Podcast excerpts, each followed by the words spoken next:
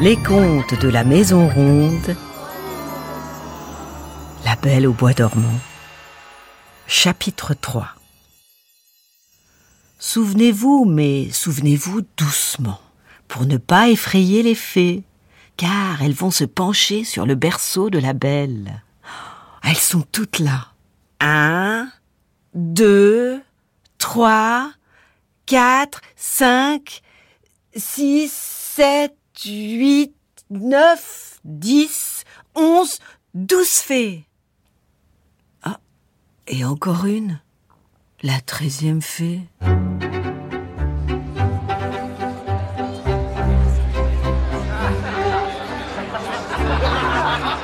La treizième fée était installée entre deux chevaliers qui n'arrêtaient pas de rire et de se passer la carafe devant son nez. Cela faisait longtemps que les uns et les autres n'avaient pas fait une fête pareille. C'était un très beau et très joyeux moment. Avec la musique, les rires, les chants, il y avait beaucoup de bruit. Oui, il y avait vraiment beaucoup de bruit. Alors pour être sûre d'entendre sa si petite princesse, la reine décida d'installer le berceau au milieu de la salle, sous le grand lustre. Personne ne s'en soucia, car la petite princesse dormait d'abord très sagement dans son berceau, malgré les éclats de rire et la musique.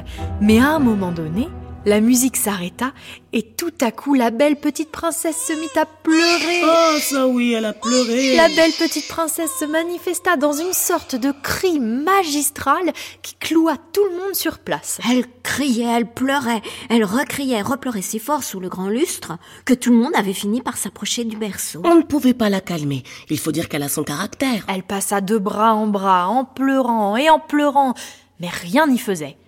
Alors la reine dit Monsieur mon mari le roi, faites quelque chose. Alors euh, le roi euh, a dit euh, musique.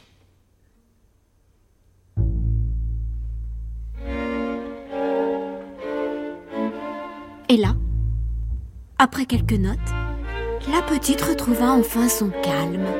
Elle restait en silence, les yeux grands ouverts. Et toutes les fées se penchèrent au-dessus du berceau pour la regarder.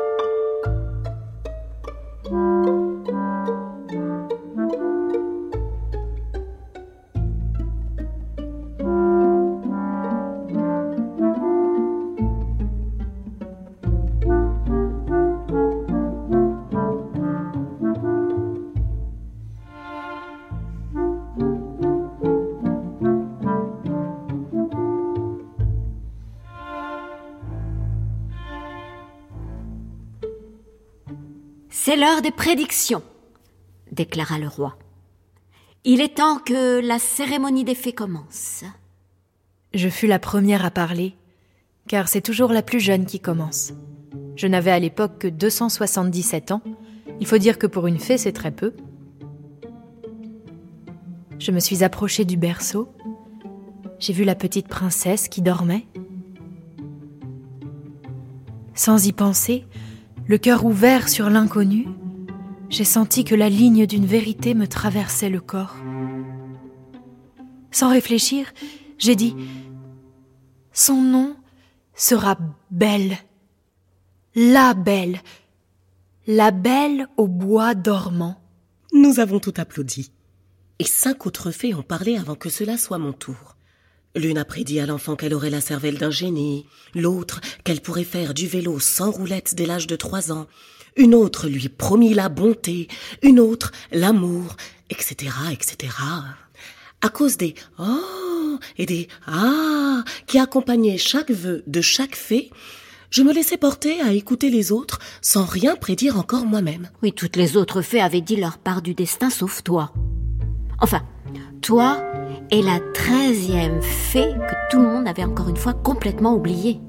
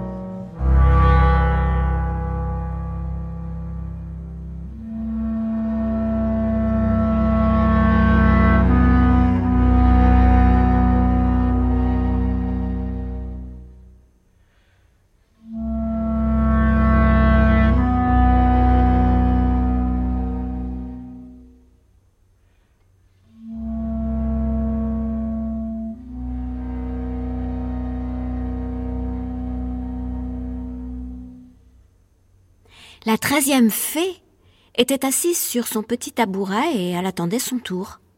C'était la plus vénérable des femmes de ce pays. Et bien qu'elle n'ait pas été riche, elle était respectée.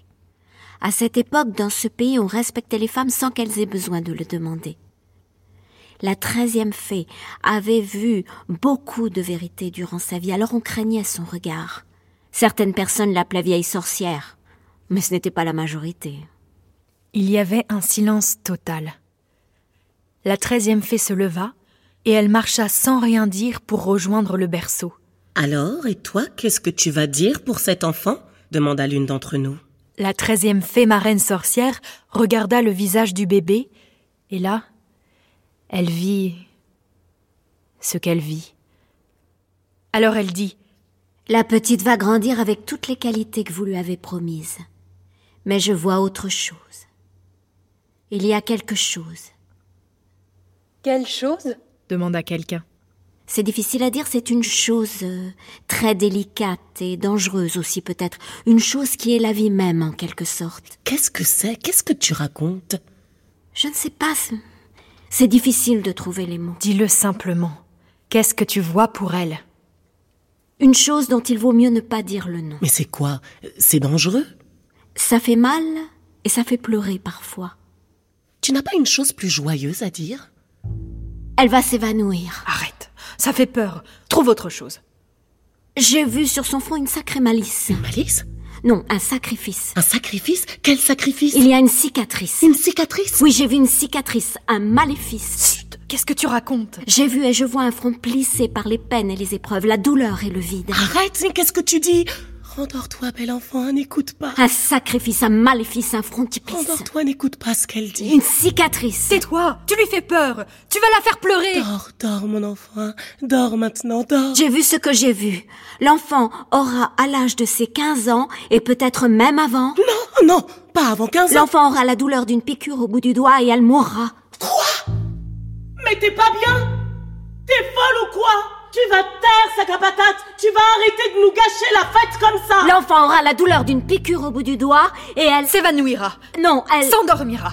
Pendant six ans. Elle s'endormira à 66 ans. Non, 6 ans seulement 1, 2, 3, 4, 5, 6 6 ans sans autre souci Elle s'endormira pendant 106 ans, oui voilà, c'est ça. L'enfant aura la douleur d'une piqûre au bout du doigt et elle s'endormira pendant 100 ans. Oh non, pas 100 ans 300 ans, 300 ans, elle s'endormira 300 ans. Non mais pas 300 ans. Non mais non mais pas 300 ans. L'enfant sentira comme la douleur d'une piqûre au bout du doigt et elle s'endormira.